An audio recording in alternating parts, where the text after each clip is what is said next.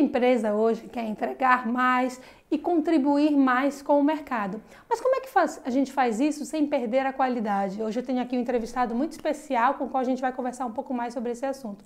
Marcel, conta um pouquinho mais sobre você pra gente. Claro. É...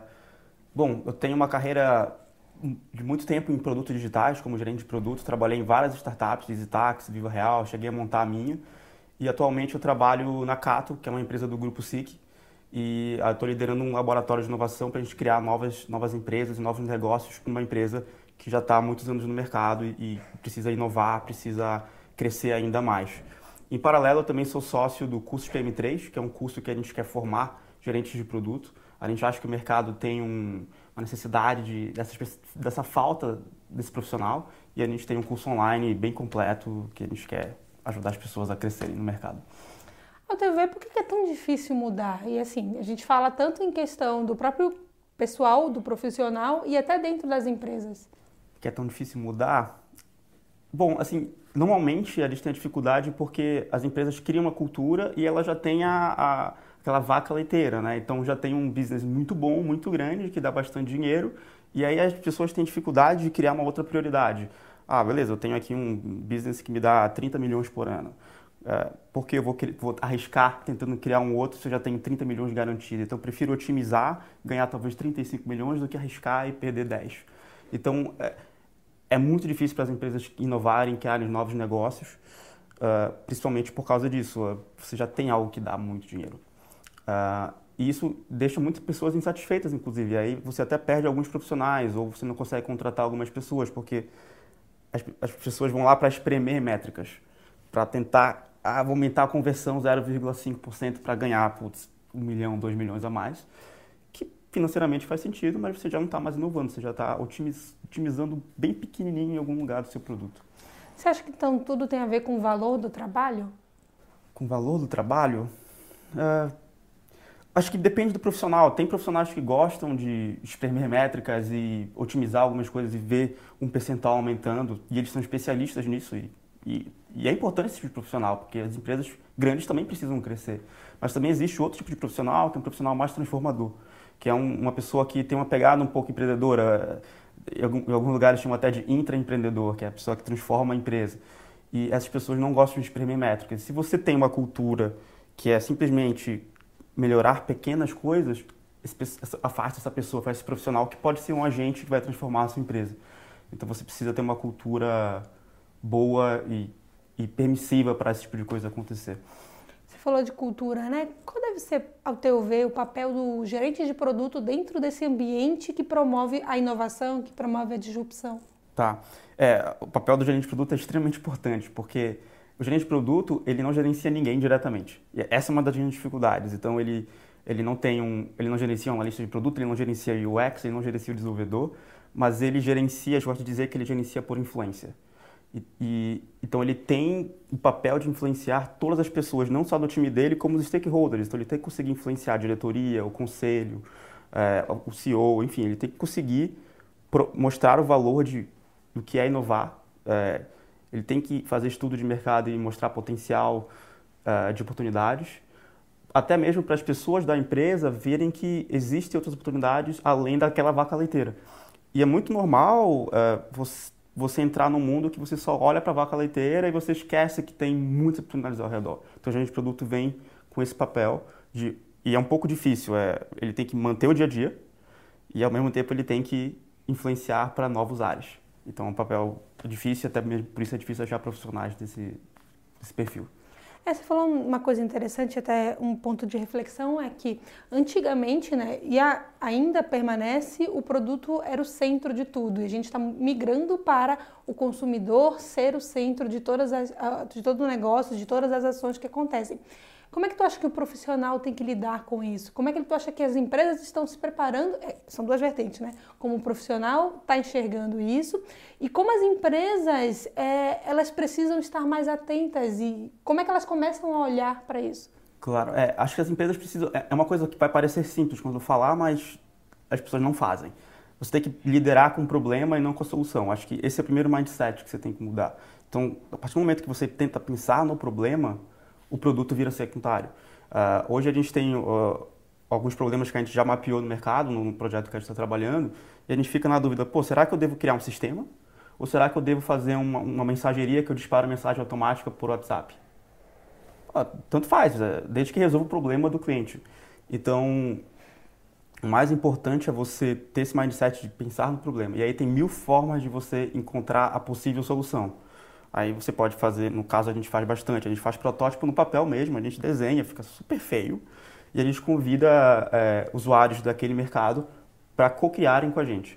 Uh, e a gente passa uma hora com essa pessoa mostrando nossos protótipos de papel, e a gente vai montando as funcionalidades, montando o que, que é importante para eles junto, e, e, a gente pede para eles falarem em voz alta, por que você quer fazer isso? Por que você escolheu essa funcionalidade aqui e não aqui? E aí, e aí eles começam a entender a cabeça dessas pessoas. Uh, e aí, às vezes, a gente, eles falam algo que a gente não desenhou, a gente desenha na hora e faz. É uma forma da gente mitigar o risco de errar. Porque isso é um problema clássico que existia, que ainda existe muito, mas está diminuindo, que é eu focar no produto, eu passo um ano criando esse produto, eu lanço e aí eu descubro que ninguém quer e eu já investi alguns milhões nele. Então, quando a gente cria com o usuário, entende a dor, entende a necessidade, ou seja, o problema, a gente mitiga o risco de eu criar um produto errado e que ninguém quer. Uh, então, essa mudança de mindset é importante, você precisa ter pessoas com esse mindset. E aí entra muito o papel das pessoas de produto, que eu não, eu não acho que é só o gerente de produto, é um cara de UX também, é uma pessoa que, que, faz uma, que tem uma grande empatia com o usuário, que sabe fazer pesquisa com o usuário, então é um, é um parzinho muito importante. Se você tivesse esse time, essas pessoas, você consegue mitigar esse risco. Você falou de um ponto muito importante, né, e que a gente tem visto muitas empresas e muitos profissionais falando a respeito, mas é, é, e que eu acho que tem uma coisa muito a ver com a transformação. A gente fala que a gente precisa transformar e todo mundo fica, tá, mas eu transformo como? Como é que eu faço isso? Sim. A mesma questão tem a ver com o mindset. Você falou, é importante ter o um mindset, desenvolver o um mindset, mas como faz isso na prática? Assim, é, eu, eu percebo muitos profissionais buscando isso mas o caminho ele é sempre muito turvo, ele é sempre um tanto mais é, genérico. Como é que faz isso na prática? Como é que a gente ajuda profissionais que querem mudar e, o mais importante, como é que a gente é, instiga profissionais que ainda não perceberam que precisam mudar? Claro. É, é, vamos lá, são duas perguntas, né? Como instiga e a segunda é como a empresa transforma. Isso. É, tem vários modelos que você pode testar na sua empresa e não, há, não existe uma bala de prata, depende muito do seu momento de empresa, da sua cultura e das pessoas lá. Eu vou dar alguns exemplos. Então, na Cato, é, na Cato, na SIC, a gente, tem, a gente criou um piloto global, que é aqui no Brasil, que a gente está chamando de Product Lab. A gente está chamando de Cato Product Lab. É, então, a gente criou uma unidade que fica apartada do, da base principal e a gente está focado em criar novos negócios ali. Então, a gente tem uma autonomia gigantesca. É, e tudo foi pensado para que a gente consiga ter autonomia de testar e errar. Então, por exemplo, hoje se você está numa empresa, qualquer empresa relativamente grande, você tem um processo burocrático de compra. Ah, você quer comprar um servidor na Amazon, ou você quer fazer uma campanha de marketing para testar a aderência. Você passa para o financeiro, financeiro aprova, vai para a pessoa de compras, pessoa de compras vai lá. Demora duas semanas você já perdeu o timing, já foi. Então, até esse detalhe foi pensado quando a gente criou esse lab. Então, a gente tem o cartão do lab, que a gente tem uma autonomia de ir lá passar e não ter problema, não ter que pedir autorização. Obviamente tem o budget para controlar. Então, a gente tem as nossas prioridades, a gente define nossas metas trimestrais e a gente toca do jeito que a gente quiser. E, obviamente, a gente faz um reporte para a empresa, a gente faz um reporte tanto lá para a Austrália, da SIC, quanto para a Cato, e a gente tem... a dificuldade é sempre estar tá alinhado. Então, esse é o modelo, você criar uma unidade de negócio apartada. E aí, qual o problema? Isso a gente fez vários estudos é, de vários labs que já falharam, que você pode até pesquisar online, tem vários artigos falando, modelo de lab não funciona, lab é um fracasso, é, é, mais, é mais mimimi do que dá certo. Na verdade, depende de quanto a empresa aposta e de quanto a empresa dá de autonomia. Um dos grandes motivos por um lab falhar, um lab de inovação, é porque você monta uma mega equipe de lab, eles criam um mega produto, um novo business muito legal, e aí o conceito é, pega esse produto e dá para um outro time lá dentro da empresa para fazer. E aí já era. Porque perdeu todo o contexto, né? Você perdeu o contexto, você perdeu o engajamento, a motivação, que são coisas difíceis de mensurar, mas são importantes. E você também perde é, a cultura que tinha fora da empresa. Porque quando você coloca para grande, e nada contra a grande, mas ela já tem outras prioridades, que é um que eu falei da vaca leiteira, ela já tem outro mindset, outra pegada. Então, você tirar isso dessa grande equipe você corre o grande risco de, de, de, falhar. E aí as empresas falam, poxa, nada que eu crio aqui dá dinheiro, então vou acabar com o Lab porque não dá certo. Então o correto é, vou manter essa minha equipe, vou, vou colocar aqui para eles seguirem tocando com esse produto e vou montar uma outra equipe de Lab para eles criarem outro negócio. Então esse é um modelo, é, é um modelo que a gente tem na Cato, é um modelo que eu acredito muito, em breve a gente vai ter bons resultados aqui. Uh, e a gente e tem outros modelos que você também pode inovar dentro da própria empresa. Eu vou dar um exemplo do Viva Real. Lá a gente. Eu, eu cuidava numa época de um time que a gente chamava de cidade virtual. E, e era um produto meio. Não era, não era, um produto que ia ter uma carinha de produto que a gente ia lançar para os consumidores, mas era um produto muito importante internamente, porque a gente queria mapear o mercado, organizar os dados do mercado imobiliário, conseguir disponibilizar os dados de uma forma que fosse tanto bom para o corretor, para ele ter mais informação de negociação, e bom para o consumidor, para ele também conseguir negociar melhor o preço de aluguel, o preço do, de venda. Então, esse tipo de inovação que você consegue transformar o mercado é muito importante também. Você pode fazer dentro de casa, você não precisa sempre criar um laboratório de inovação ou uma unidade de negócio separada. Mas você precisa ter um time pensando nisso e que ele sofra pouca interferência. Então, a vantagem desse time, por exemplo, de cidade virtual é eu tinha, assim, algumas dependências com os times internos ali para integrar alguma API, algum banco de dados? Sim, eu tinha mas eu conseguia alinhar a prioridade ali, porque estava junto deles, alinhava obviamente com o corpo executivo e a gente conseguia tocar algumas coisas. E a cultura é importante porque, lá no Viva Real, porque é o que acontecia. Se tinha uma API que era domínio de um outro time, que às vezes ficava até em outro andar, a cultura lá era o desenvolvedor pode entrar no código do outro time, mexer em tudo, ele faz um, um código novo e o time só aprova. Porque aí você não tem que pedir para o time, aí o time fala com o PM, com o gerente de produto, o gerente de produto prioriza, aí depois ele priorizar o time vai lá desenvolver, então demora muito. Não, vai lá e faz. E depois eles só revisam e dão ok. Então essa cultura de eu conseguir entrar na, na seara de um outro time para executar, facilitava esse tipo de inovação também. E aí tem um ponto, só voltando ali atrás do, do Lab, que eu acabei não mencionando, eles têm algumas dificuldades. Nem tudo é mil maravilhas. Uma outra unidade de negócio e vai ser sucesso, separada. Não. É, muitas vezes você quer usar os assets da sua empresa, né? O banco de dados, é, é, as, é, talvez a base de clientes, enfim. Você já tem uma mega empresa aqui que fatura milhões com vários dados relevantes, você tem que integrar, você precisa usar para alavancar mais rápido essa empresa que você está criando novo, esse produto que você está criando novo. Então, essa parte é difícil. É, você está numa unidade separada, as pessoas enxergam você pouco, é, e isso dá velocidade para você, mas ao mesmo tempo que você precisa deles, como é que você faz para convencer? Putz, são os caras que ficam lá, eu nem conheço direito. Então você tem que ter esse papel de sempre estar tá mostrando. Né? Engajar, mostrar resultado, trazer eles, convidar eles para conhecerem o lugar, é, manter eles próximos, mandar sempre um status update a cada 15 dias, para eles estarem comprados com o projeto. Então tem um pouco desse engajamento que é complicado.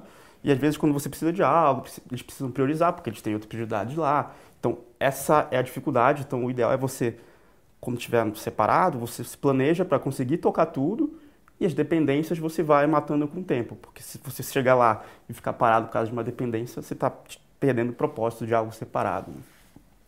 E aí você perguntou sobre como instigar. Isso, profissionais que ainda não identificaram que precisam mudar. Que ainda não identificaram que precisam mudar. Exatamente. Hum. É que a gente vê muito, é, principalmente em modelos de, de negócio mais tradicionais, a gente percebe que é, a, o, o digital, a transformação está batendo na porta, mas sempre aquela mentalidade de tipo, eu sempre fiz assim, deu certo, por que, que eu vou mudar? É, sim. E, e tá dando certo, né? Porque, e tá dando certo. É. Porque se não tivesse dando, eles estariam mudando. Sim, é difícil. É... Como enxergar eles a mudarem? Bom, eu acho que uma forma de enxergar isso é mostrar como as empresas pequenas, as startups, estão conseguindo inovar com, com pouco recurso, com pessoas apenas com cabeças mais diferenciadas, com, com cabeças mais jovens. Eu acho que se, se isso for mostrado para eles, eles vão, vão pensar nisso. Eu acredito muito que o que vocês estão fazendo aqui, por exemplo, é uma forma de, de mostrar que existem vários outros caminhos. Tem um, uma coisa bem simples que eu acho bem legal de, de falar, que, por exemplo, é o, o, o mindset tradicional é para chegar em 8, na soma, no número 8, é 4 mais 4. Esse é o certo. Mas não, pode ser 2 mais 6, pode ser 12 menos 4. Tem mil formas de eu chegar no 8. E eu acredito que a forma de a gente chegar é isso, mostrar que não existe só um caminho. Isso, isso era a minha próxima pergunta. Como, é, como inovar, como se transformar? Cara, como fazer algo diferente todos os dias de uma forma mais simples. Principalmente é, quem trabalha com produto, quem está na, na, na, ponta da lança, como é que ele faz para ser diferente 1% cada dia? Não é fácil. É, se fosse fácil, tá todo mundo aí criando coisas novas o tempo inteiro.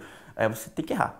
É, e acho que isso, isso faz parte da, até da pergunta anterior, que é como enxergar a pessoa. Você tem que mostrar para ela que errar é bom. Porque errar não é, ah, eu errei, eu fracassei. Não, errar é eu consegui aprender. Você acha que as pessoas hoje têm mais medo de errar do que antes? Acho que dependendo da cultura, sim. É, se você tiver uma cultura mais de inovação, é muito comum as pessoas falarem de errar e errar para aprender, para pegar feedback. Se você vai numa cultura um pouco mais antiga, as pessoas têm medo de errar, têm medo de como vão ficar para o chefe, putz, eu não posso errar nunca. Óbvio, você não pode errar um relatório financeiro que vai para a bolsa, né? coisas que você não pode errar, mas quando você está criando um novo produto ou testando hipóteses, você tem que errar, porque senão você não aprende. Se você não está errando, tem alguma coisa errada, inclusive. Talvez você esteja errando e não sabe. Então, acho que para você conseguir mudar 1% ou um pouquinho, é eu preciso errar, pegar feedbacks o tempo inteiro do cliente e sempre melhorar. E por que errar? Porque, na verdade, tudo que você faz em produto é uma hipótese. Nada é concreto, porque você vai botar no mercado e testar. Por isso que eu falei lá, vamos, vamos testar com papel primeiro, depois papel a gente faz um protótipo impresso já um pouquinho melhor, depois a gente faz um protótipo funcional, que não, não teve desenvolvedor, mas que você clica e já mexe e você vai evoluindo e mitigando erros em cada etapa. É, mas tudo baseado em hipóteses e errando para poder melhorar no próximo. Acredito que seja o melhor caminho. E para ti, quais são as habilidades e competências de um profissional que está preparado para isso? Além de, da capacidade de, de, de estar pronto para errar, não ter medo de errar, mas saber corrigir rápido. Legal. É, eu gosto de dizer que vamos lá, geralmente uma pessoa de produto é uma pessoa que tem que é composta por várias habilidades, ela não é só um cara de produto. Um cara de produto é um cara que entende de marketing, pode entender um pouco do técnico, é, entende de empreendedorismo, mas no fundo é uma pessoa que tem que saber se comunicar e saber convencer os outros. Porque não adianta nada você ter uma mega oportunidade, um mega produto e você não conseguir influenciar na sua empresa, porque, novamente, a empresa é um organismo vivo e lá ela tem N prioridades, N times diferentes. Então acho que é comunicação, é, é o principal de todos. E para essa comunicação, é, você fluir bem, você tem que conhecer muita coisa de tudo. Então, marketing, é, entender um pouco de teste B, entender como, como eu vou fazer um branding bom, como é que eu vou fazer o go-to-market do meu produto ou da minha empresa, para você conseguir alinhar isso muito bem. É, acho que um profissional tem que ser isso. Ele, um profissional transformador, ele é um... Como é que posso dizer? Ele é um Mago? É um, não, não, é mago, não é mágico, não, não, não é isso. Mas ele é um, é um cara um pouco. Ele não é um especialista, ele é um cara mais abrangente, assim. Ele sabe, ele sabe um pouco de tudo e a especialidade dele é produto. Ele consegue permear várias áreas, né? Para agregar Isso. Eh, melhores saberes, por assim dizer. E, e, é engraçado porque eu conheço várias pessoas de produto e, e, e você percebe os perfis diferentes. Então, tem pessoas de produto que se preocupam muito com a experiência do usuário mas muito mesmo. Tipo, como esse usuário está se sentindo, como é que ele vai ser atendido na hora que ele ligar ou mandar um e-mail. E é um perfil de pessoa. Tem um perfil de produto que é como eu falei lá no começo, eles gostam de espremer métrica, ah, deixa eu otimizar um pouquinho esse funil. Então, putz, isso é uma habilidade super importante, mas ele também precisa da comunicação, ele precisa também saber influenciar, ele precisa também entender da parte técnica. E tem o, o pessoal de produto que é o cara que gosta de criar novas coisas, que é um perfil um pouco mais empreendedor. E para o cara saber empreender, ele precisa também saber influenciar, convencer. Então, a comunicação está em todos os, esses três perfis. Mas aí, quando você entra na especialidade, pode mudar um pouco. É novo produto, é, otimização ou é, experiência né, do, do, do, cliente. O que o teu cliente quer hoje? O meu cliente da, da Cato? Vamos falar de uma maneira geral. Ah, de uma maneira geral. Putz, Quase poético que, isso.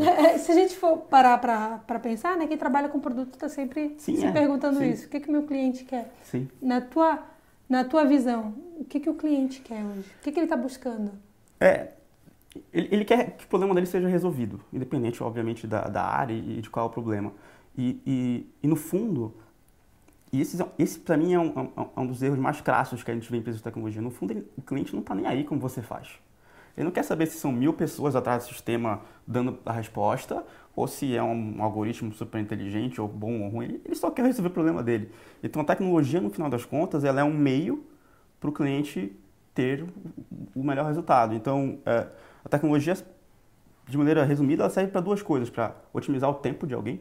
Então, você quer sempre as coisas mais rápidas. Você não quer nada mais lento. Você quer tudo mais rápido. Talvez tenha alguma coisa que seja mais lento, mas eu não... De regra, via de regra, é quase tudo mais rápido. E segunda coisa, você quer um custo menor. Uh, então, a tecnologia se fez para reduzir tempo e reduzir custo. Não importa como você vai fazer. O como é algo muito interno, o cliente não quer. O cliente quer resolver o problema. Então, acho que vocês pudessem dizer, e, e aí volta até para a frase que eu acho que é, muito meu mantra, é liderar com o problema e não com a solução, porque a solução é o como, o problema é o que o cliente quer. O que, que é essencial para ti? Para ti, Marcel? Hum, eu diria que é a autonomia para poder testar e, a partir dos testes e dos aprendizados, inovar. Acho que isso, isso é o essencial. Seja numa unidade separada, seja dentro da própria empresa, no modelo que for, autonomia. E o que, que você quer estar tá fazendo em cinco anos? É, hoje, hoje eu me... Eu, eu, gosto de me titular como empreendedor, é, porque eu estou liderando essa, essa unidade separada. Então, em cinco anos eu quero estar empreendendo. É, não sei com o quê, pode ser dentro de uma empresa, pode ser com a minha própria empresa, mas quero continuar com o que eu tenho feito hoje, que é empreender e estar tá inovando o tempo inteiro. Mas a empreender não é simplesmente empreender, porque tem N empreendedores no, no Brasil e no mundo, mas a empreender com mindset de produto, empreender com mindset de resolver problema, resolver problema, liderar com, com problema e, e não pensar. Isso, tem outra coisa que, que para mim é um mindset muito importante é eu vejo muitas empresas, as pessoas entregando funcionalidade nova. Uhul, entregamos, vamos pro happy hour, pizzaria, comemorar, entregamos um negócio novo. E aí passa uma semana, ninguém usou, duas semanas ninguém usou o um negócio novo, três ninguém usou e eles já comemoraram. Então, eu acho que um grande erro é comemorar a entrega de funcionalidade. Você não deve fazer isso. Você tem que comemorar as pessoas usando o que você entregou, o que você fez de novo. Então, eu quero estar fazendo isso daqui a cinco anos, é, empreendendo com o mindset de produto. Excelente, Marcel. Muito obrigada pela sua presença. Obrigado. Foi uma, uma, um papo muito rico. Espero que vocês tenham gostado também. Obrigada. Até a próxima.